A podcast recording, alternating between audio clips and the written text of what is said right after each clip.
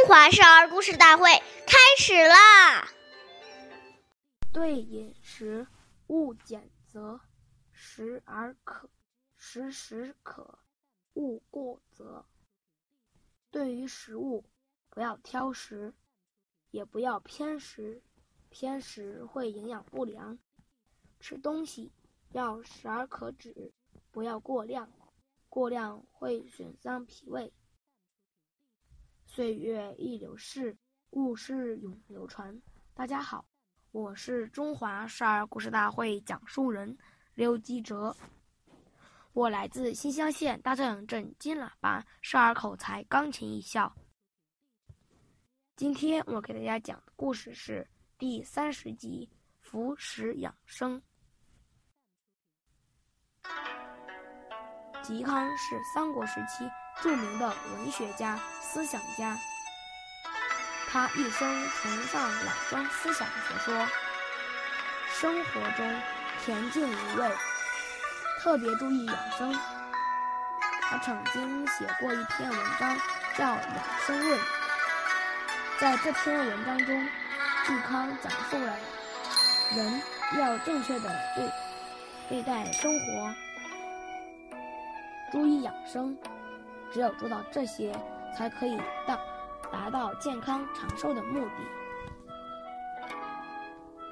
他在书中还特别提醒到，在饮食上要注意节制，如果饮食不节，就会生老病。这些养生常识对我们今天的保健养生也具有切身意义。下面有请故事大会导师王老师为我们解析这段小故事。掌声有请。好，听众朋友，大家好，我是王老师。我们把刚才这个故事给大家进行一个解读。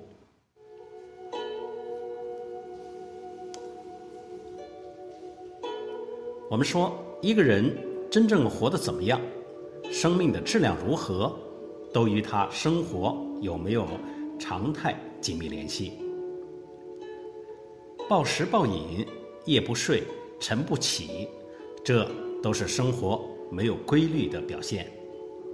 老子说：“圣人为夫，不为目。”饮食是为了吃饱肚子，而不是为了满足口目。当今社会的文明病，例如癌症、糖尿病等等，很多都是因为营养过剩。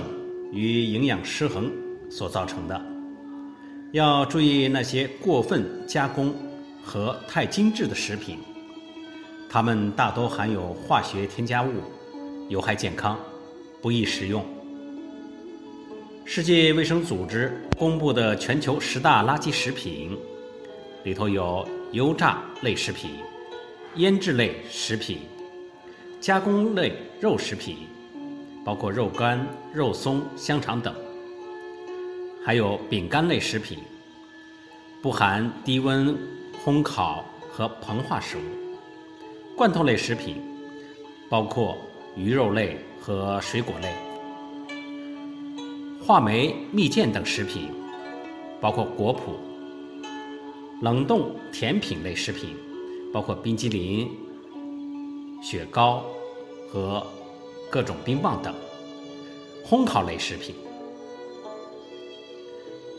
所以说，我们生活一定要有规律，一定要健康的去生活。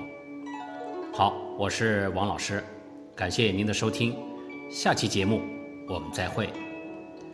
想要参加我们故事大会的朋友，请关注我们的微信公众号“微库全拼八六九九幺二五九”。